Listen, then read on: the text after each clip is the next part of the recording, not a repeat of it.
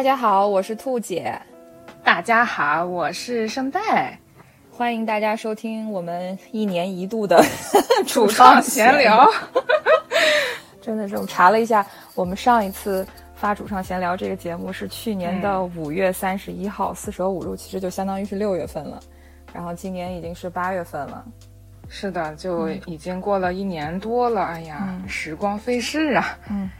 不知不觉做播客也这么长时间了。对，嗯，很多这个听友们就就可能在节目评论里面就讲说，哎呀，为什么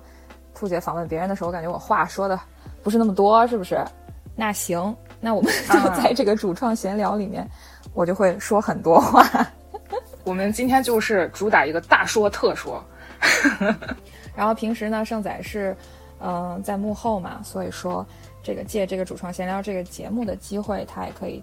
到台前来，然后我们聊聊天儿，嗯，跟大家互动一下，嗯，揭开我神秘的面纱，也不知道有没有人好奇我。关键是你揭开了，大家也看不见，我们这是一个音频节目。这期这期播放量，嗯，或者是点赞量破五千的话，我就可以放照片，挺有福利，是不是？嗯。开玩笑啊，我估计没有人想看我的照片啊。不一定，大家记住了哈，大家要踊跃的收听，踊跃点赞，踊跃评论。嗯嗯，我们这一期就是聊的比较随意，但是呢，也会有几个比较大的主题吧。我们就是想首先回顾一下我们从上一期主创闲聊到现在我们节目的一个发展，然后呢，也想跟大家分享一下，就是这今年以来我们两个人可能经历的一些。比较重要的一些事情吧。嗯，我现在和大家是在一个时区了。我现在回国休假，所以说我现在是在北京时间。终于，我们都是东八区的都市丽人了。对，之前我在跟其他这个访谈嘉宾聊的时候，基基本上都是隔着时差录节目的。那这次跟盛大一起录这期节目，完全没有时差。嗯，可喜可贺。那从我们上一次的主创闲聊到现在。我们一共更新了多少期啊？我看一下哈，啊，我们有一期串台，然后采访了时尚博主 Sonia，然后还做了一个嗯再见二零二二的年终特别企划，然后到了今年，我们一开始是做了一个跟壮游者和人之铁范世刚的一个三个播客节目串台的这么一个形式，嗯，然后又采访了这个数字游民石文倩，然后我们上一集更新的节目呢是。著名的媒体人，也是一个畅销书作家丁丁张。是的，嗯，我觉得我们的节目还是怎么讲呢？变得更多元了一点。是的，本身我在这个节目的定位里面，我是说我们这个是以一个访谈为主的节目嘛，我采访这个非常经历非常不同的这些异乡人啊，到我们节目当中来做嘉宾。但是呢，我们有了串台，然后有一个就是特别企划，嗯嗯，所以我觉得我们。的节目形式有在更丰富一点，那我也希望在以后我们的节目形式也会变得更丰富。当然，我们这个节目也是一个访谈为主的节目，然后呢，主创闲聊我觉得会变成我们节目的一个固定的板块，在这个板块里面，就是会我和圣代两个人去聊很多幕后的事情，去聊我们各自的一些经历。嗯，然后呢，我觉得把这个。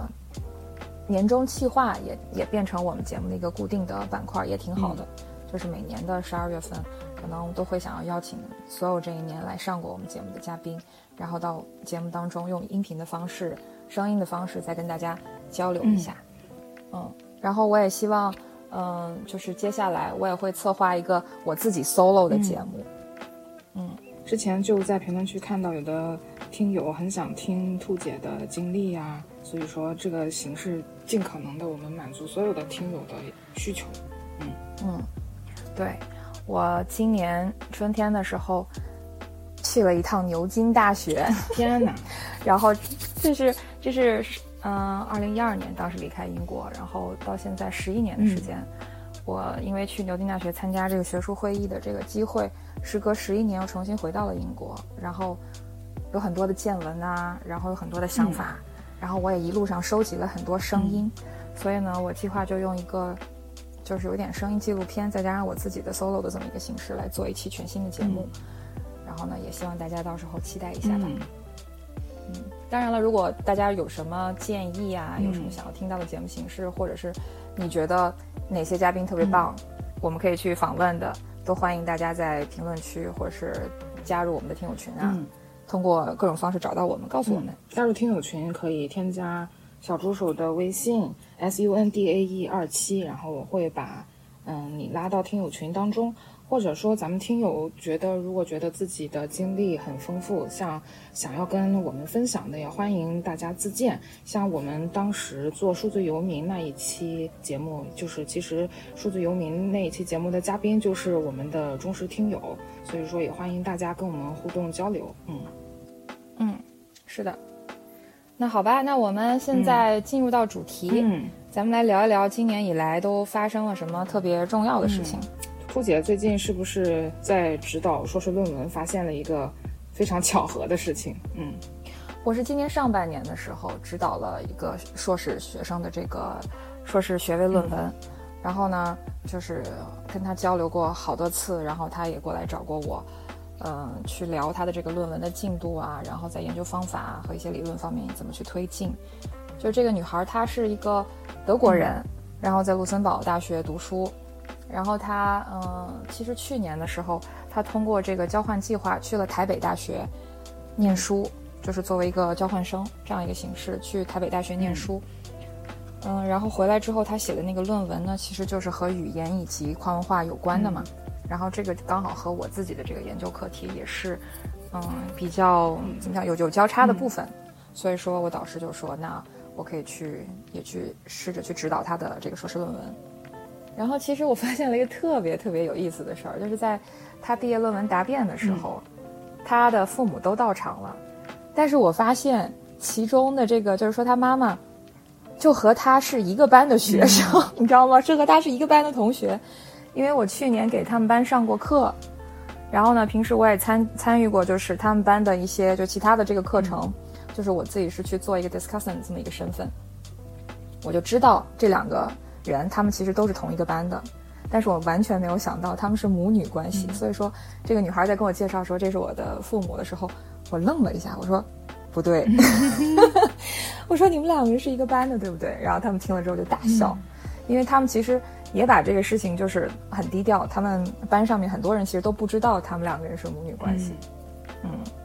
然后我就觉得这件事情特别棒，特别有意思。然后他答辩完了之后。他就就说起来，为什么他们两个人会同时参加这个硕士项目的学习？因为他妈妈其实做的工作就是中学里面的这个 Erasmus 的这个交换项目。这个 Erasmus 是这个欧洲这边，就是各个欧洲的不同的国家、不同的学校之间学生交流的一个项目嘛。就是他在这个欧洲很多国家之间、很多院校之间有合作，学生在上学的时候就可以通过这个项目去其他的国家、其他的大学去进行交流。在我看来，这其实是欧洲的学生一个。一个非常非常好的机会，也是他们的一个优势所在。然后他妈妈的工作其实就是做这个的。然后呢，他女儿又自己本身也是一个交换生，然后他写的这个论文呢，也是和他个人的交换经历有关系的。然后那个一开始是这个女儿，她先发现了这个卢森堡大学的这个硕士项目，然后她说很有意思，她想来读，问她爸爸妈妈的意见，然后问这个学费啊各方面这些东西怎么办。然后呢，他妈看了之后说。我觉得这个项目很有意思哎，我我可以和你一起读吗？然后他们两个人就一起申了，申了之后就都被录取了，就真的变成了同学。我就问他们，我说你们两个人之间有没有存在那种内部竞争，就是谁的成绩更好一些？然后他们两个听了之后就哈哈大笑。那我想知道他们他们母女俩谁的学习成绩更好呀？是我正好想要说到这一点，是女儿的成绩更好一些。嗯嗯。女儿的成绩更好一些，然后呢，这个女儿，这个这个女儿就说，她说有一次我和她分到一个小组去做这个小组作业，然后从那之后我再也不想跟她分到一个小组。嗯，但是我就觉得这件事情很酷哎，就是其实你是可以和自己的父母读同一个这个就是硕士项目的，在我之前我没有想到就是有这种可能性，然后我那次，嗯。当然了，他那个论文写的还是非常好的，然后也得到了一个很不错的分数。在那个答辩完了之后，回到家我就跟我女儿说：“我说妈妈今天去参加这个硕士论文答辩，因为我指导了他的这个硕士论文。”然后他和他的妈妈居然都是读了这个硕士项目。然后我女儿听了之后说：“妈妈，以后我也想和你一起读书，我也想和你做同学。”那说明你女儿跟你的关系还是非常融洽的。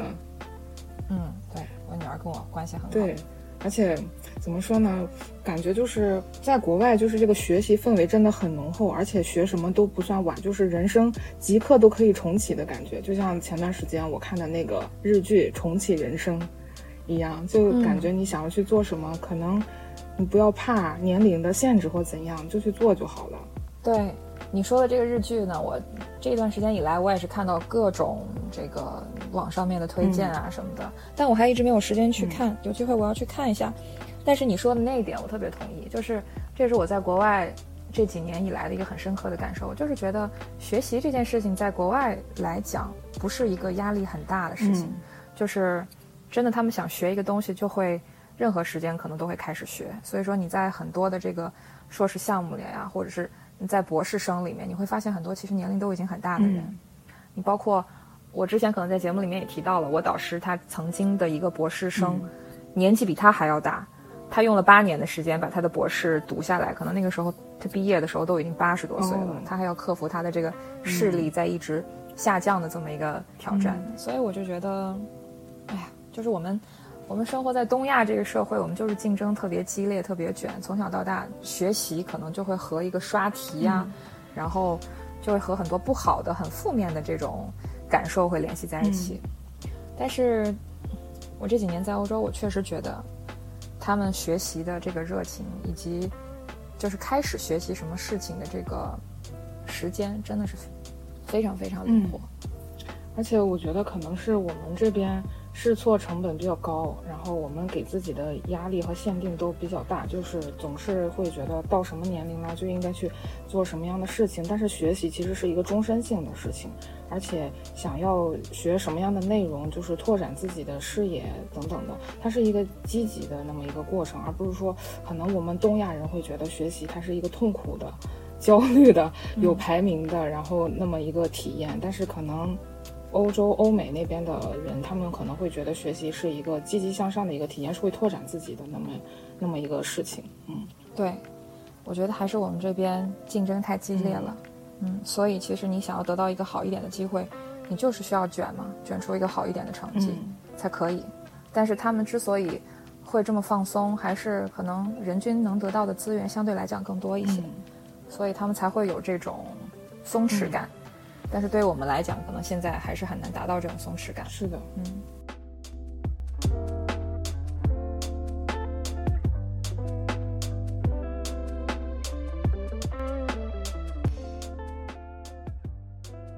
那这次从欧洲回来休假有什么新的感受吗？就比如说，无论是从刚刚我们对比的学习的状态，还是生活的一些嗯氛围的对比，有什么新的体验吗？啊，实在是太多太多体验了。其实我去年夏天回来了一次，但是时移世易，这次回来就是感觉生活完全恢复正常，和当时回来就已经完全是不一样的感觉了。然后这次休假的时间相对来讲比去年长一点，因为去年还要还要减去隔离的时间啊什么，其实就是和家里人真正相处的时间其实挺短的。这次时间稍微长一点，然后我就觉得真的有太多太多的不同了。嗯。就比方说，这个，我发现就是从我女儿的这个角度去讲的话，我就发现，其实国内的小孩儿，很多人，尤其是在城市里面的这些孩子，我觉得他们就是商场里长大的孩子。没错，嗯嗯。然后，其实对我对于我女儿来说，这些东西都特别特别新鲜。就是在卢森堡，嗯，很少有这样的很大的商场，然后商场里面各种各样的东西都有。你可以在这里玩儿、上课、吃饭、体验各种东西。嗯，就是它的这个完全，这个丰富程度是完全不一样的。所以对于我女儿来讲，就是打开一个新世界的大门。这次她回来之后，我带她剪头发、做指甲，整个一个变美的大动作。对，然后就是，我就觉得对她来讲，其实也算是一个体验嘛。嗯，她就特别兴奋。然后呢，这个。商场里面有各种小孩可以玩的这种游乐场，室内的游乐场，然后还有各种抓娃娃机、游戏机，哎，这些东西小孩看到了之后，就简直就拔不动腿，走不动路。就对于他们来讲，诱惑真的是太大了。就从一个自然生活的状态转变到了一个消费主义、物欲横流的那么一个暑假的生活状态里面去了。对你说到的另外一点，就是其实我们在卢森堡的时候，它的大部分时间是在户外的，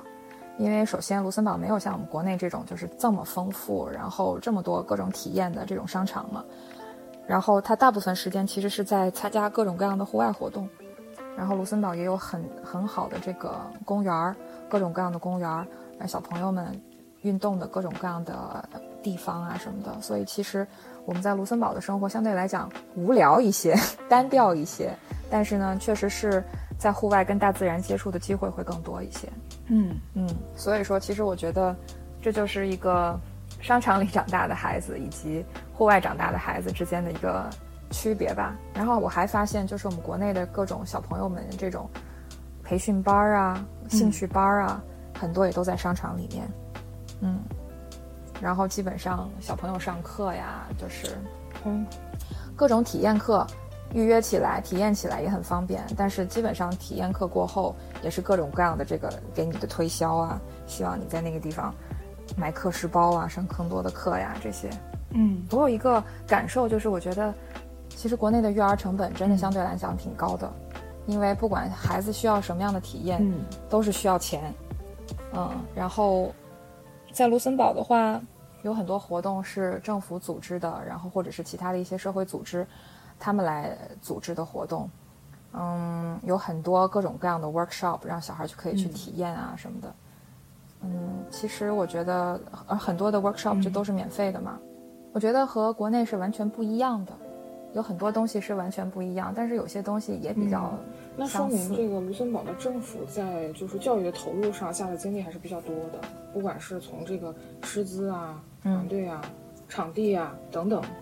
都会给民众一些更好的一些体验，就相当于这是一个社会福利，就是这样的，相当于国家在给民众一定程度上的育儿支持。对，因为它毕竟是一个比较小，然后比较富裕的国家。所以说，他在这方面的投入还是挺多的。而且我们这边就是，嗯，少儿培训可能比较功利化，因为家长可能就觉得把孩子送进来就急于想得到一个成果，可能上了几节课，个位数就能数过来，他就希望孩子有一个，嗯，节课性质的一个成果，或者是有一个可以展示的一个东西。但是其实，像很多培训，尤其是艺术类的培训，它是一个长线发展的过程，可能短期来说。孩子，你你要急于想要去呈现一个成果是比较困难的，还是需要有一定的耐心。这不是说可能你体验个一两节课，你就能让孩子，嗯，挖掘，你就挖掘到孩子的一些潜能，或者是让他出一个成品。这个是我感觉是一个比较功利化的一个培训的一个那么一个模式吧。虽然我，嗯，你说的很对。虽然我没有小朋友啊，但是我之前也是在培训机构做过。一段时间的兼职，所以就是我也面对了很多家长，可以感受到他们的焦虑。嗯，你说的很对，确实是比较功利化。但是呢，这个问题呢，我感觉也比较复杂，因为家长如果说是要考虑到孩子去学习这个东西的成本的话，那他他会希望说是，我想知道，就是说我花这个钱，我我的孩子能学到一些什么样的东西。我觉得就是因为，因为他这个课时这个费用是比较昂贵的，然后对于很多家长来讲，他就是希望他的这个钱花的是值的，是有成果的。那么他结果导向就是说，可能老师就会有点赶进度。我觉得尤其是画画课这种东西，可能就是一节课下来，让小朋友画一个很像样的作品给家长看，然后家长看了之后知道，OK，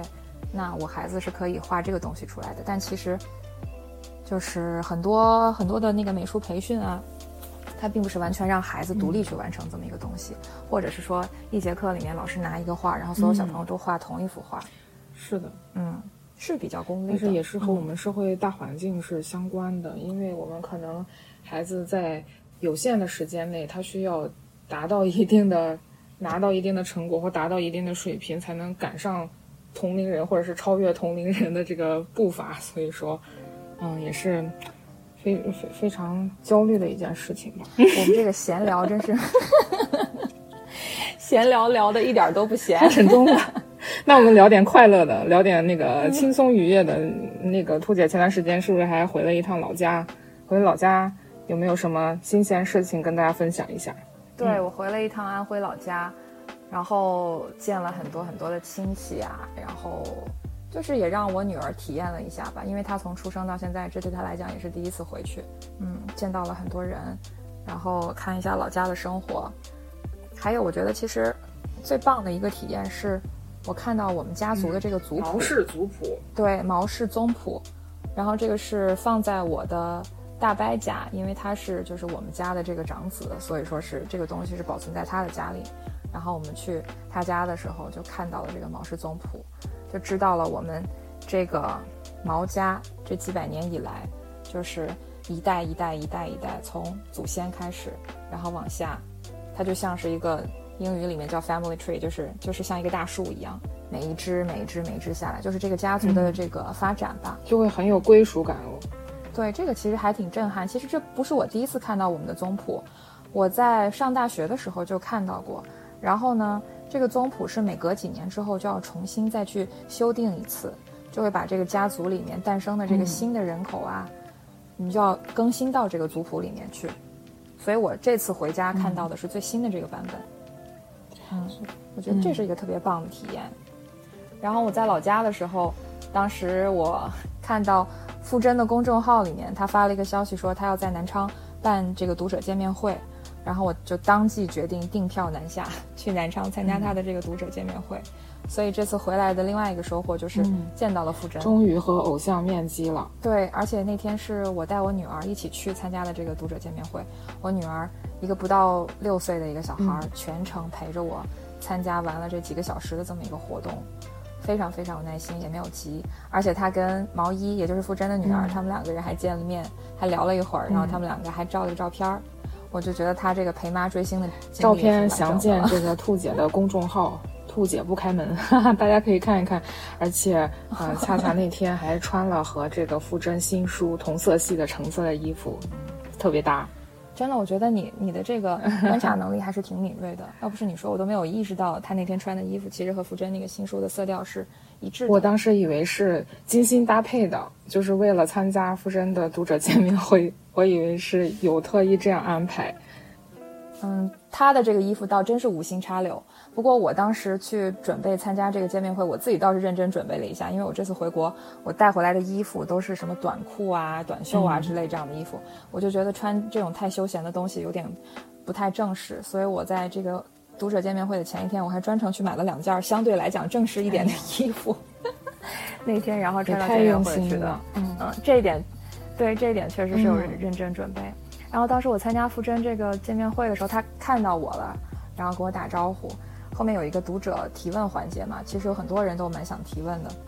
然后他就看到我，然后他 Q 到我。其实傅真当时很好，他介绍了一下我，他说我是播客主理人。当时他出《斑马》这本书了之后，我是第一个去联系到他，想跟他一起做播客的。然后，但是我当时我就我不知道为什么哈，我就觉得好像。这个是傅真的他的这么一个场合，就大家是为了他而来，我就觉得我不能喧宾夺主，所以我甚至我在提问的时候，我都没有说我这个播客的名字是什么。其实傅真他都有讲到我是播客主理人，然后我我我我并没有说 OK，那大家可以去，如果感兴趣的话，就可以去搜《世界的异乡人》啊这个播客去听我跟傅真对谈。我总觉得好像我不应该在别人的主场。去讲我的节目啊，就是我会有这么一种心理，就是我很怕喧宾夺主。但是我后面想一想，其实是不是我想多了呢？我觉得如果喜欢傅真的读者，可能也会有兴趣想去听一听他做播客节目。而且就是，其实换一个角度想，现场读者肯定都是傅真的忠实的读者，那么他们肯定会关注傅真的动态。咱们的那期节目，其实傅真在公众号上也有去。嗯，转发也有去提到，所以说他们应该大部分都知道咱们这一期节目。对，然后当时特别巧，就是在我旁边的一个呃女孩儿，然后她听我发言之后，她回她过来跟我说，她说她听了那期节目，嗯，她听过那期节目，然后没想到我就是那个节目的主播，然后我们还聊了聊，然后后面我把我这个去南昌参加富真读者见面会的这个事情。发了几张图片在我的公众号里，然后我后台也收到了很多留言，就说当时他们也在现场看到了我啊，是怎么怎么怎么样的，就觉得其实还是一个挺美好的一件事情。所以说，那个现场的大部分的读者可能都已经知道咱们的播客节目，包括咱们兔姐的公众号了，所以也不用太在意。嗯，我倒是没有在意，我就是，呃，我就是觉得，我也说不好这是一种什么感受，就是我就觉得我在这种场合，其实我是要百分百利他的，但是呢，但是这件事情呢，其实，即便我说了，他好像也不是说我为我的节目宣传，我就觉得因为里面是有傅真，他其实那期播客节目，我到现在我都非常非常喜欢，然后我就觉得也许怎么讲，也许是我想的太多了，对。当然了，大家可能作为是傅真的这个读者的话，也许会听过那期节目。总之呢，就是我完全没有说我的这个播客的节目的名字是什么，就是我我完全没有那种想要借机宣传我节目的意思。其实我觉得就是这种事情，如果说想要嗯去提到的话，不想喧宾夺主，这个是这个是比较礼貌的一个想法。如果说想要宣传自己的内容，我觉得是应该提前和对方去沟通一下。这样是是否 OK？嗯，所以我觉得咱这个做法是没有问题的。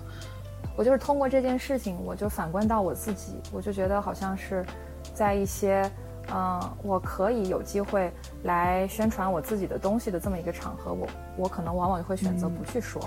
因为我就很害怕喧宾夺主。我其实是因为这件事情反观到自己，我就觉得这种这种想法还挺有意思的，所以我选择现在在跟你交流的时候把这件事情说出来。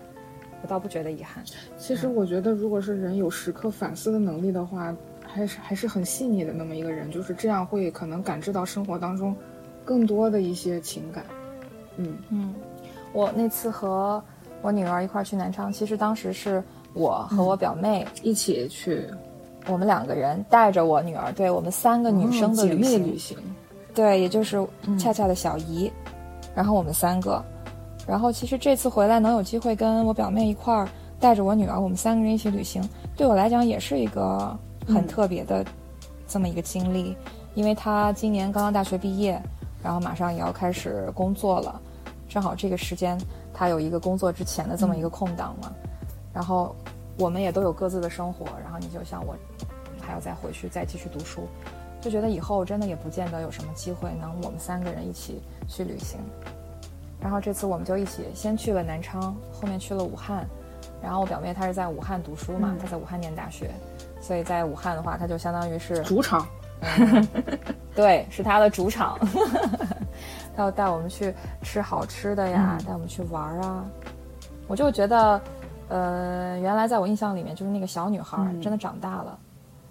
然后看着她带着恰恰，然后他们两个人感情也特别好，我就会觉得挺欣慰的。然后我们也聊了很多，就是晚上恰恰睡着了之后，我们就就就是这种姐妹之间的聊天，你知道吗？我们就会聊很多。然后呢，他就跟我说了一句话，他说他看了我对恰恰，他就会在想婚姻到底意味着什么，抛出来一个特别深沉的问题。我说你为什么会这么说呢？他说觉得你特别特别爱恰恰，恰恰也特别爱你，但是呢，我又能感觉到你确实非常疲惫。你带着他，带着一个小孩儿，然后你要照顾他，要时刻的牵挂着他，然后除了注意他的安全，然后你还要回应他的任何需求，比方说他渴了、饿了这些最基本的，然后他想要玩各种各样的东西啊，想要买各种各样的东西啊，然后以及你想带他，你带他去这些博物馆，你要教给他这些是什么，告诉他他在看到的这些文物啊，这些展览又是什么。就是是一个方方面面、时时刻刻就需要不间断的，怎么讲参与的这么一件事情。对他看到我跟孩子的相处，然后他就会觉得，这到底意味着什么呢？对于她这么一个年轻的女孩来说，就是累并幸福着吧。嗯，她也会去想到她小时候，就觉得，就是一个小孩子被养大，真的是一件挺不容易的事情。而且父母也是第一次。做父母也是第一次养育小孩，我觉得养育孩子就是一个跟孩子一起共同成长的一个过程，而且可能孩子的视角和我们就是大人既定性的思维模式已经是不一样的了。有的时候跟孩子交流会打开一下自己的思路吧，我觉得还还是一个挺好的一个体验的过程。我觉得可能对于我女儿来讲，有小姨这么一个角色也是挺重要的。嗯，其实她能发现我女儿身上不同的东西，是一个妈妈的视角发现不了的。嗯，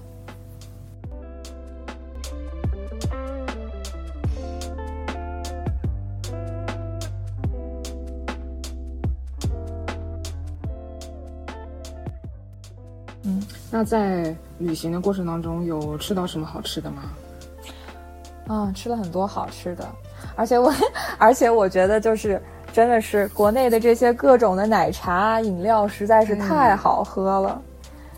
这个市场真的是太大了，我们就真的是每到一个地方，都会尽可能的去多喝一些，就是不同的这些奶茶品牌。你比方说南昌那边特别有名的一个叫红都大拇指，这是他们南昌本土的一个奶茶品牌，然后嗯还喝了一些其他的，然后到了武汉呢。武汉是我们其实是先喝了茶颜悦色，当然茶颜悦色其实是湖南的品牌，但是因为武汉也有店嘛，然后呢我们就去喝了茶颜悦色，嗯，还喝了一个武汉本土的品牌，好像是叫爷爷不喝茶。总之就是喝了很多不同的这些奶茶品牌。我的这个 quota 呢，我还必须得放在上午，因为我是一个就是过了中午再喝茶或者是咖啡，我晚上就会睡不着的人，我就只能是在上午喝，但有的时候。特别想喝的时候，也会想说不管了，我就喝了吧，大不了今天晚上就晚睡一会儿。姐妹也开始夜聊，再来一场姐妹夜聊也不是不可以。嗯，这个评论区的朋友们也可以跟我们留言说说你们城市里最好喝的奶茶是什么，大家互相安利一波，可以告诉我们。然后其实这次我回来，我还有一个感受啊，就是说吃东西，因为你刚刚问到了我吃东西，我就觉得在卢森堡和回来。好像就是它有一个什么区别呢？最近在网上不是有一个词儿特别火，叫“白人饭”吗？对。然后你一看那个白人饭，就是一些让人特别没有食欲的东西，就是，对，就是煮过啊，然后烤一下，然后这些什么什么蛋白质跟一些蔬菜，就是说只能说是说让你吃了之后这些足够的营养是够了就可以。但是你要说味道的话，它基本上是没有什么很好吃的味道的。其实我在卢森堡的时候。我们也经常会做这种所谓的白人饭，因为实在是方便快。你像我们中式的炒菜，从备菜到炒，然后到在最后再清洁，这个过程真的是很费时间的。是的，吃饭十分钟，准备一小时。对。然后我又是一个很不喜欢做饭的人，就是这也是这只是我的生活职责，但是我并不宗，我并不享受烹饪这件事情嘛。所以有的时候其实我们也会做一些这样的白人饭。但是到国内，国内当然了，好吃的特别特别多。但是我回来之后，我也发现了一个问题，我感觉其实大多数时候我在吃的都是预制菜，因为现在很多商场它是不允许用明火的。对，你说的很对，就是我们在商场里玩啊、购物啊，在商场里面吃这些餐厅，基本上都是预制菜。对，但是我就觉得。其实说到这个话题，我就想到之前我们做的那一期跟庄游者和任世铁范世刚串台的那个节目，当时我们就有聊到，就是在大城市，当然了，美食是很多的，但其实那个时候我想问的一个问题，当当时是因为节目时长跟篇幅就没有展开，就是有一种说法是，反而是在国外的一些大城市、华人聚居的这样的城市，可能还保留了中餐比较地道的做法，尤其是粤菜啊这些，好像就是说你在北美。你能吃到一些非常正宗的粤菜，但是现在在国内很多，尤其是这种连锁餐饮，他们其实大量都是预制菜，好像其实你是很难吃到那种特别地道的这个粤菜。其实预制菜呢，它的好处有一点就是说，它可以完全做到品控的这个保证，而且可能就是在卫生条件上可能会稍好一些，但是可能在口味上就是没有那种锅气。我个人是这么感觉的，是的，嗯，是的。所以说我有的时候去一个新的地方，我会去想说找一些就是当地特色的非连锁的馆子去尝一下，就是感受一下当地的那个烟火气。商场的话，确实现在已经是被被这个预制菜承包了。然后北京这边，嗯，包括亦庄啊等等，嗯，有很多这个预制菜的工厂。现在已经成了一个产业化的那么一个餐饮的新模式了。嗯，我发现其实，在家里面我也会吃到一些预制菜。这次我回来，我妈还有婆婆他们有的时候做饭，其实可能也是在网上买到的一些呃半加工，对那种食材，然后回到家里面再炒一下，再加工一下。其实味道是不错的，但其实我也完全能够想象，因为做饭这件事情确实是日复一日，真的是一个很费时、很费力的事情。我觉得偶尔就可以用一些预制菜，确实它可以解决这个便利性，嗯，很大的问题，确实也很省时，很有效率。但是时间长了，可能就会觉得口味一致了。其实，在国外也有很多这种半成品，很多人就会吃一些冷冻食品啊，或者是这种就是半成品，回到家里面放微波炉叮一下，或者放到烤箱叮一下就可以。但是他们的那个半成品，它的这个食品的这个丰富程度和我们的还是没有办法比的。嗯，我觉得也不是说就是哪个好哪个坏了，我觉得就真的是挺不一样的，就是一个白人饭跟。V.S. 预制菜，这也是我这次回来的一个感受之一吧。好像我们其实刚才说到了很多，都是围绕着商场展开的。我觉得回来之后，商场真的是一个非常重要的场所。你可以在商场里面展开很多的活动，吃饭、玩儿、休闲、购物，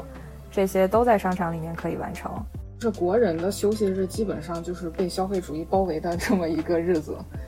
基本上家长都会选择带孩子到商场，就是可以一站式解决所有的需求，学习、吃饭、游乐。嗯，对，我觉得这种生活模式真的是和在卢森堡有非常大的区别。然后你刚才说到了这个掉进消费主义的陷阱，我也是，我每次回来我都有这个感受，因为在国内购物实在是太便利了，然后你手机上随便刷一刷，你就要买东西，然后你就快递送到家。你也没有没有体会到这个钱花出去了的感觉，但它其实就是每一单每一单每一单，现在都是这个手机支付嘛。我我回来之后没有遇到过任何一个就是，嗯，用现金的地方。大到商场，小到一些小的商贩，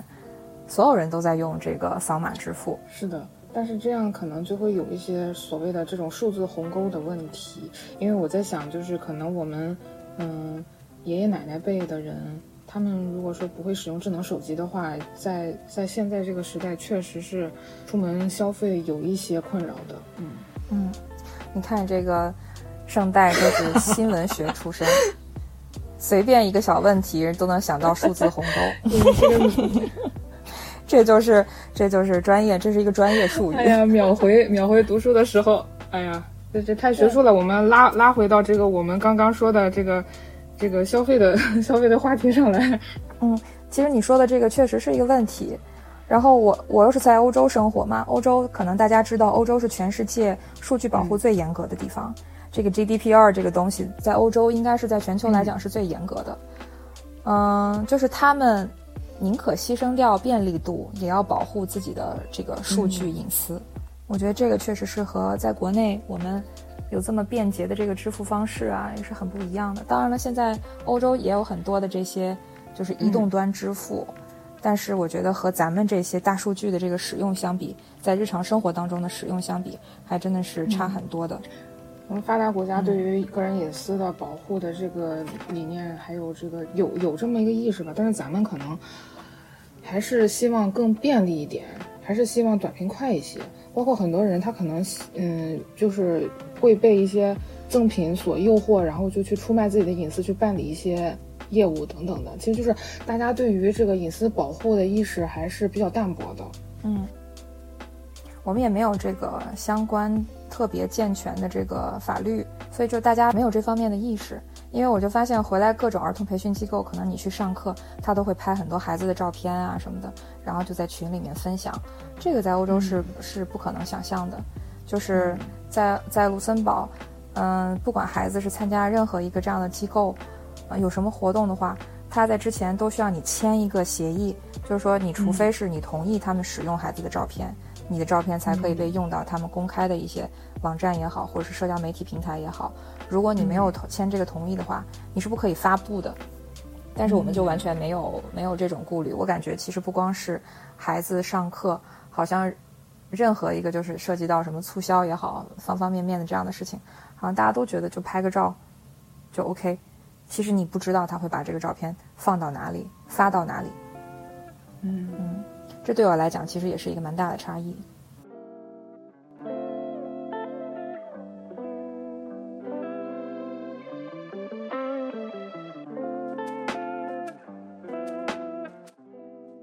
然后刚才我们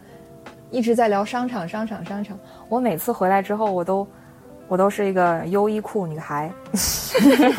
而且兔姐这次录这期播客的时候穿的也是优衣库的美丽的裙裙。对我穿的这个裙子是去年回来的时候在优衣库买的，因为实在是在我现在在济南嘛，然后济南真的是遍地都是优衣库，基本上每个大一点的商场里面就都有优衣库，真的是特别方便。在卢森堡这样的美食荒漠和时尚荒漠里，优衣库都是今年九月份才会入驻。我们是一个没有优衣库的国家，你知道吗？在之前，还有一个月，对，对，还有一个月。卢森堡就要迎来优衣库，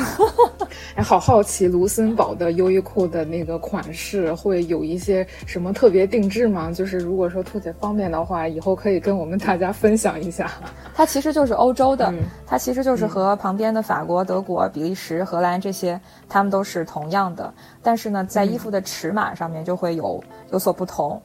嗯，然后这个尺码其实也是这次我回来之后发现了一个很大的呃问题。因为我原来基本上都是穿 S 或者是 M 这两个号的，但是我这次回来发现我必须要穿 M 或者是 L 这两个号。我知道我是有一点点胖了，但是我觉得应该也不至于吧。我觉得好像他们普遍的会把这个衣服升了一个码一样。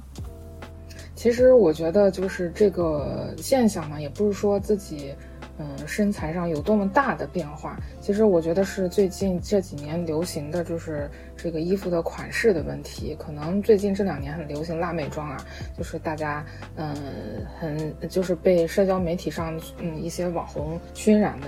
嗯，然后大家都想去变得像网红一样穿那种比较。紧身的，然后凸显身材的，然后比较幼态的那么一种衣服，所以说可能，嗯，本来一个尺码正常版型正常的一个 T 恤，今年就做成了紧身款，然后可能就觉得穿上就感觉是不是自己要再升一个号？我觉得有可能是这么一个原因，所以说不必身材焦虑，可能只是因为这几年就是服装品牌的流行趋势那么一个变化而已。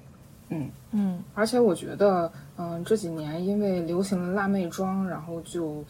导致了各大服装品牌也一拥而上，然后大家都去出一些类似的衣服，然后就会使我们，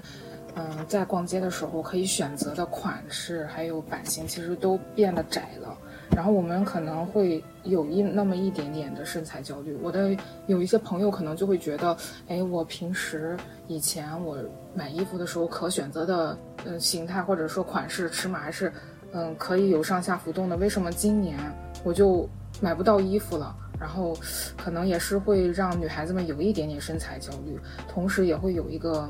审美同化的那么一个趋向吧，所以我觉得这不是一个太好的趋势。女孩子，我觉得审美应该是多元一些，美的状态应该是更丰富的，而不是说我们都要紧跟就是现在服装厂商的那么一个形态去进入了我们选择衣服啊，然后我们的审美的那么一个模式。嗯，我同意你说的，但是我觉得其实这个现象并不单单是一个审美的问题，它其实和经济形势是有很强的联系的。嗯，包括在经济比较不好的时候，口红就会比较走俏嘛。它这个背后是有经济学的这个道理在后面的。嗯，其实你刚刚提到了这个身材焦虑啊，我真的觉得我我回来之后我会有一，我觉得也谈不上身材焦虑吧，但是我会稍微有那么一点点容貌焦虑，因为我因为我这次带回来的很多衣服其实都是那种特别休闲的衣服。嗯，我首先考虑到的就是因为本身我在卢森堡那边，卢森堡的气候和和这个。嗯，国内的夏天其实还是挺不一样的。卢森堡现在只有十几度，哇，超级冷。对，所以其实一年到头真正很热的时候，可能也就两三个星期，最多最多两三个星期。然后那种热呢，其实也就是三十多度，可能不像咱们，就是你如果你不开空调的话，就没有办法，就没有办法待。就是那边就是说也热，但是呢，也不是说特别特别的热。所以其实我，嗯，夏天特别。凉爽的衣服本身就很少，可能除非可能是去海边啊一些很热的地方去度假，可能会穿一些那种比较清凉的衣服。日常生活当中，我是没太有机会去穿一些很夏天的衣服的。嗯，然后我再考虑到的一个因素，其实就是感觉回来国内的这个这个这个这个服装行业如此的发达，有这么多好看的衣服，我就觉得我即使不不带我回来，我也可以买嘛，对吧？很便利。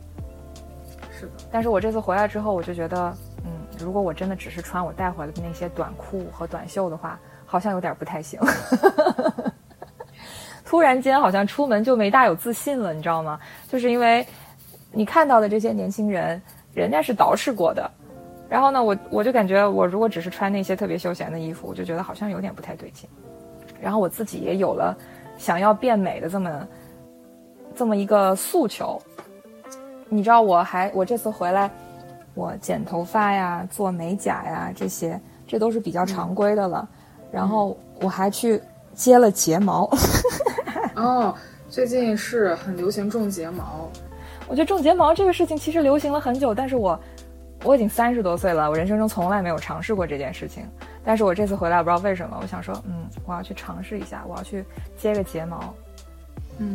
但我觉得，哎呀，变美的尝试和学习一样，永远都不晚。所有的新生事物，我们都有，我们都要接触一下。而且种睫毛真的是会立马就是让眼睛炯炯有神。嗯，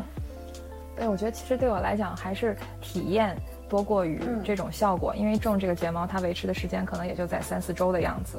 可能慢慢它就会脱落了。但是我就觉得，因为我之前没有做过这件事情，那我回来，那我要做一下。嗯，欧洲没有流行这个项目吗？因为我们完全没有去关注这件事情，你知道吗？嗯。因为我现在在在卢森堡的时候，我就是化，基本上不化妆，就大概擦一个底妆，然后眉毛跟口红，然后就 That's all 就没有了。我不会像我二十多岁的时候，每天早起还要化一个比较完整的妆，因为我现在有那个时间，我就宁愿多睡一会儿。但是这样这样一想，可能会有一种回国了、心态年轻的感觉。嗯，我觉得是，对，确实是，就是这是这个环境是让你觉得你对外貌要有要有更多的要求才可以，因为如果你，呃，还是像在欧洲这么一个就是好像特别。嗯，怎么讲休闲的这么一个状态的话，其实别人看待你的眼光也会不一样，你懂我意思吗？嗯，就是我感觉我们其实是还是一个比较讲究打扮、比较讲究你的这个外表这么一个文化，这么一个环境。但是在国外的话，在反正在卢森堡，它本身并不是一个时髦的地方，跟隔壁的法国完全不能相提并论。但是就会觉得在那边的话。我不，我我不是特别去在意这些事情，就是整个周围的人，他也不会让你产生这种需要在意这件事情的焦虑。但是我觉得在国内的话，我就觉得我我需要去在意这件事情。那可能我觉得就是欧洲那一边氛围比较宽松，就是你做自己的话完全没有任何顾忌。但是我们这边可能还是要有一个在群体当中想要趋同的那么一个心理。嗯。不知道怎么去解释，但我觉得，但总之变美是好事。它其实也不单单，嗯，对，它也不单单是一个审美的问题。总之，嗯，就是我就觉得，其实你像在国外，我会发现很多老太太，可能就是五六十岁，甚至是六七十岁，她们都会去这些所谓的少女品牌买衣服。你很难找到一个所谓的大码女装，所谓的就是给中老年做服饰的这么一个女装品牌。就是你会看到什么，在 Sandro 或者是 Marsh 这样的所谓的少女品牌里面，你会看到年纪很大的这个女性也去买和年轻女孩一样的衣服。嗯，但是我觉得这个好像在国内的话，其实不是很多。我们会有专门的给中老年妇女所谓的这个群体的设计的衣服，好像你就觉得就是我们的姥姥姥爷、爷爷奶奶他们那一辈的人就应该穿那种衣服。嗯，是的，嗯。就是我们还是比嗯比较模式化，比较固化，但是感觉刚才您说的哈，就是欧洲那一边，还是可以更自在，就是我可以打扮，也可以不打扮，我可以更加自由的选择我的生存状态，我可以让我自己变得少女，不管是什么年龄段。嗯，我觉得其实我在国外生活的时间越长，你就越难去说哪种文化是更好的，就是孰优孰劣。我觉得这是一个非常简单标签化。二元对立的这么一种归类方法，其实我我我越来越不喜欢，就是说去这么简单的归类，因为它后面也都会有一些很复杂的原因。嗯，然后我觉得就真的是很不同吧，在很多方面是很不同。我就感觉我就是我是在两种文化当中游走。嗯嗯，但就是找到自己最。舒适的那种生活状态就可以。嗯，对。其实我们刚才聊的这些，相对来讲都还是挺轻松的话题啊，就是围绕着今年我的一些事情啊，然后还有这次回国的一些感受啊什么的。我觉得在国内生活就是非常的热闹，非常的便利，然后晚上也也有各种各样的活动。这个，但是在卢森堡的话，基本上就是晚上我们就就在家里面待着，也没有什么地方可以去。你说有一个孩子的话，你也不适合去什么酒吧呀什么之类的。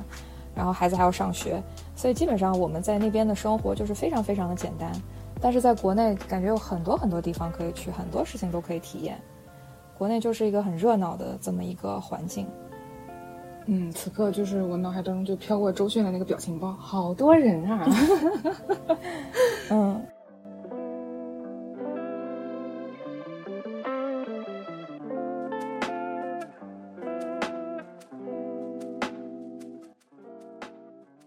对我们讲的这些都是相对来讲比较轻松的话题，但是，我当时在想跟你聊这个做这期主创闲聊的时候，其实我还特别特别想聊的一个事情呢，就是自从我们上一次做节目以来，一直到现在这一段时间以来，有好几个我自己特别喜欢的艺术家跟音乐家也都离世了，嗯，我就特别想聊一聊这个事情。从去年开始。呃，我特别喜欢的一个设计师叫 Vivian Westwood，他离世了。不过他当然了，他是因为年龄比较大，他是八十多岁了，人家算是寿终正寝了。你只不过你会觉得，你感叹一个时尚界的一个这个标志性一样的人物，也是到了陨落的时候了。嗯，因为我其实最早我接触到他是通过日本漫画，我知道了这个品牌。在我上大学的时候，我特别喜欢看一个日本动漫叫娜娜。我不知道你有有没有听说过，它就讲两个女孩，一个是玩摇滚的，然后另外一个是那种特别甜美风格的两个娜娜。然后其实他们在那个漫画里面，就是这个这个漫画作者给他们画到的很多衣服啊、配饰啊，都是 Vivienne Westwood 这个品牌。他的那个品牌的 logo 就是一个土星嘛，还有一个骷髅头，就是这是这个品牌的一个特点。因为这个品牌对于朋克音乐来讲也是非常重要的一个部分。然后后面因为喜欢这个，然后刚好我又后面要去英国留学，因为这就是一个英国的品牌。然后到了英国之后，我去到 Vivienne Westwood 那个店里，就是那那种感觉，就就是说朝圣当然有点太夸张了吧，就是就是是一个你自己很喜欢、很向往的东西，然后你看到真的东西放在你面前，就是那种感觉还是很兴奋的。嗯，不过我现在已经三十多岁了，我我完全对这个品牌的东西就是已经不那么喜欢了。因为你知道人大了，你就会更多去考虑这个东西的材质啊、做工啊、实用性 这些东西。对，其实你从这个品牌它的这个材质来讲的话，它并不是什么很好的材质，只不过它的设计很有特点。它已经不是我怎么讲，就就对于二十岁的我来讲，它是一个我特别喜欢的这么一个事物。但是对于现在的我来讲，它已经不再那么重要了。然后如果有看过那个《欲望都市》电影版的话，应该也知道。最终，这个 Carrie Bradshaw 就是这个女主角，她选择的那个婚纱就是 Vivienne Westwood 给她设计的，她穿在身上就是一个特别美丽又特别灵动的这么一个婚纱。嗯，然后我知道她去年去世，好像就是在十二月份圣诞节前前夕的时候，之后没多久，坂本龙一又去世。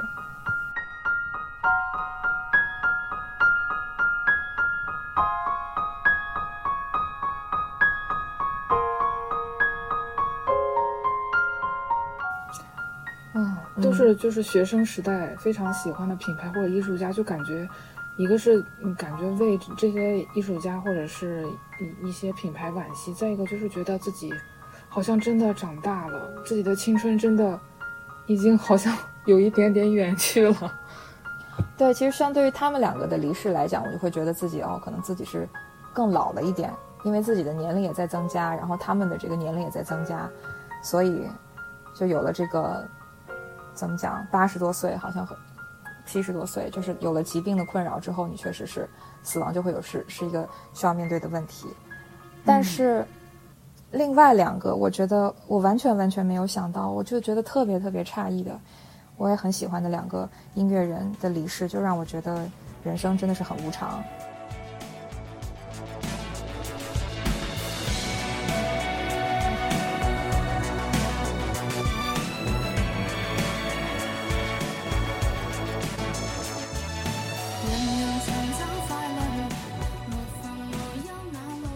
知道你知不知道蒋凡，他是雨飞门乐队的原来的主唱，其实是雨飞门，其实是很多年前的一个乐队了，那个时候其实也是蛮先锋的一个乐队。然后蒋凡是因为前两年上了湖南卫视的那个节目，然后就开始重新回到大众的视野。他的声音非常非常好听，就我很喜欢他，但没想到他今年也离世了。但他其实才四十多岁。嗯嗯，好像他是因为对因为有病，因为生病。但其实他去世的消息都是在他去世之后过了一段时间之后才公布的。这个也是遵从他的一个遗愿吧，好像。具体是什么样的疾病导致的，我甚至都不知道。但就他在四十多岁这么一个年纪就走了，我就觉得非常非常的突然。然后就是近期 Coco 离世，嗯，其实我到真的是很震撼。对，其实我到现在我都觉得这件事情好像很不真实一样。我就觉得一个在观众面前永远都是这么明朗的、这么热辣的这么一个歌手，怎么会突然间就不在了？而且他其实对，而且他走的时候才四十八岁。嗯，他整个人给我的感觉就是他的那首《人如歌名》那样的，就是一见你就有好心情。他的名字就是阳光的代名词，我真的无法接受他是因为抑郁症而走的。我觉得抑郁症是其中一个原因，然后好像看他这两年也是接连遭受这个疾病的打击嘛。嗯，之前他好像他还得过这个乳腺癌，当乳腺癌好像是抗癌成功了。但是他今年的时候做了一个非常大的一个腿部的手术，好像就是他之前在微博里面也提到过，就是他小的时候做了一次很失败的这个脚部的手术，就导致他的这个两个腿就是出现问题。所以他这么多年来，他作为一个唱跳歌手，他其实一直都是靠一只腿在发力。如果他不说，完全看不出来。他因为他跳舞，他跳那么好，你完全感觉不到他的腿其实是有这么大的问题的。是的，然后这段时间我陆续也看到有一些网友可能拍到了之前他的一些画面，你确实是能感觉到他的两个腿是不一样的，好像就是他有问题的那个左腿相对来讲就是好像有些萎缩，就更细一些。嗯。嗯，我其实我知道 Coco，其实是我上小学的时候，我小姨跟小姨夫他们是特别特别喜欢流行音乐的人，我其实很多音乐方面的启蒙是是受他们两个人的影响。他们那个时候买了一张这个 Michael Jackson 韩国慈善演唱会的这么一个呃 VCD，那个时候还是流行 VCD 的年代嘛。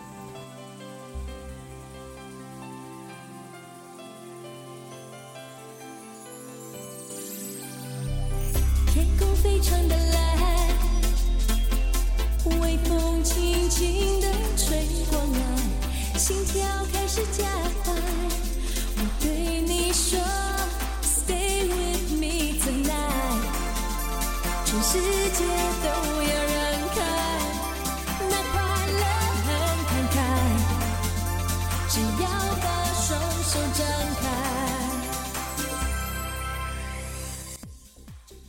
在那个演唱会上面，整个亚洲，嗯，就是受邀的这几个嘉宾里面，Coco 是一个，然后刘德华和黎明，他们三个人，就是是整个这个亚洲华语区受邀的三位嘉宾。那么其实这三个人呢，当时人气最高的是黎明，黎明当时在韩国是人气非常非常高的。但是我是因为看了那个演唱会，然后就对这个李玟的印象特别特别深刻。然后他就是，就是他是华语乐坛非常非常早期的这种全能唱跳型的歌手嘛。其实包括他对萧亚轩有很大很大的影响，他也是萧亚轩的偶像。是的，嗯。然后其实这次这个事情出来之后。我其实是很喜欢萧亚轩的，这两个歌手我都很喜欢。然后呢，萧亚轩可能年龄跟我差距相对来讲没有那么大，而且我见过真人。我我在北京的时候，我参加过萧亚轩的这个新专辑的签售会，我见到过他本人，就本人就是脸超小，然后个子也很小，很漂亮。但是其实萧亚轩这几年他的这个人生好像是打击也很大。是的，他。呃，失恋，然后好像是之前是因为被养的狗咬了，就是就是几乎有一点点毁容，嗯，然后好像现在有腿伤啊什么的，就是你看到你在年少时期特别喜欢的这些偶像，结果步入中年之后，人生发生这么多的变故，你就会觉得很唏嘘。而且萧亚轩那个时候经常拿来跟蔡依林他们两个相比嘛，因为他们两个人是年龄差不多，然后也是同时期出道的，也都是那种呃唱跳女歌手。很多人都说，其实蔡依林她的时尚感也好，以及她的舞感都比不上萧亚轩。萧亚轩跳舞真的是非常好看。我不知道听我们节目的这个听众大概是呃年轻的年年轻人，年轻人里面有多少哈？但是就是像我这个年纪可能会知道，就是萧亚轩他他是在国外长大，然后就是在接受 R&B 这个音乐的这个影响，他应该是非常非常，呃，就是在他那个阶段是非常非常流行的，包括他的造型啊，包括他的编舞都是特别特别好看的。但是他这几年就是接连的这个人生的这个变故，然后也没有拿出什么新的特别有影响力的这个音乐作品，反倒是现在蔡依林现在在开巡回演唱会，然后你看蔡依林现在的这个整个的人的状态就非常非常的好，你就会觉得，对你就会觉得真的是，如果去把人和不同的人进行比较的话，你就会觉得有的时候还蛮唏嘘的。这件事情就是对萧亚轩的打击也很大，其实我也蛮担心的，因为好像萧亚轩她其实也有抑郁症。嗯嗯，对我们好像今天说的是一个闲聊的节目，但是我不知道为什么，我就很想把这些事情放在我们的节目里面来来说一说、聊一聊。嗯，我觉得因为这些事情也是构成我们人生的一部分，包括自己的偶像、喜欢的歌手等等，他们对我们的生活影响也是非常大的嘛。嗯，嗯我觉得大家还是还是珍惜生命、热爱生活吧。如果说是身体出现了问题，去及时的就医，去及时的求救。当你接受到身体发给你的一些不好的信号的时候，不要去忽视它，不要去回避它。嗯，嗯啊，忽然有点悲伤。那我们这个节目要在这种悲伤当中结尾吗？哎呀，说点什么这个让让大家开心一点的事情嘛？可以预告一下，我们后期后期的几期节目会给大家一些小小的惊喜或者小小的福利嘛？节目方面的话，我是像刚才节目一开始的时候说到了，我会把我这次去英国，呃的这个感受啊、体会和在那边收集到的很多声音啊、故事，做成一个 solo 的节目，然后也算是节目的一个新尝试吧，会呈现出来。然后呢，我们之后也会有一些新的动作。那至于是什么，我们先在这儿小小保一个密。总之是会让大家兴奋，可以给大家谋福利的一些大动作，嗯大家期待一下。嗯嗯嗯，对。其实这次我回来之后，发现了很多特别好的一些嗯国货的产品，真的是不管是从包装，还是从产品设计，还是从质量上面都很好的。我觉得其实是蛮惊喜的。嗯，现在我们国货的设计感还有品质真的有一个很大的跃升。嗯，是的。好，嗯那我们今天闲聊就闲聊到这儿。其实，如果大家最近有什么感觉比较深的感受啊，想要分享的东西啊，也欢迎大家就放在我们这个节目的这个评论区，嗯然后来聊聊天儿呗。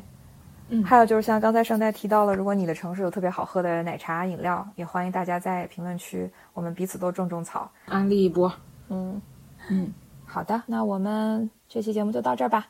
好嘞，好，那朋友们下期再见喽，再见啦，拜拜。拜拜。如果你喜欢我们的节目呢，欢迎收听、点赞、转发、分享给更多人。现在小宇宙开通了节目赞赏功能，它的赞赏按钮就是在每一期播客节目的下方。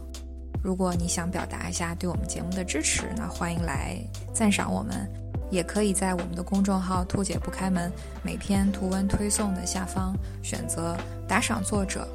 收听的话呢，除了小宇宙这个平台，还可以在 Apple Podcast、Spotify、Pocket Casts 这样的泛用型客户平台来收听我们的节目。好的，那这期就是这样，我们下期再见，拜拜。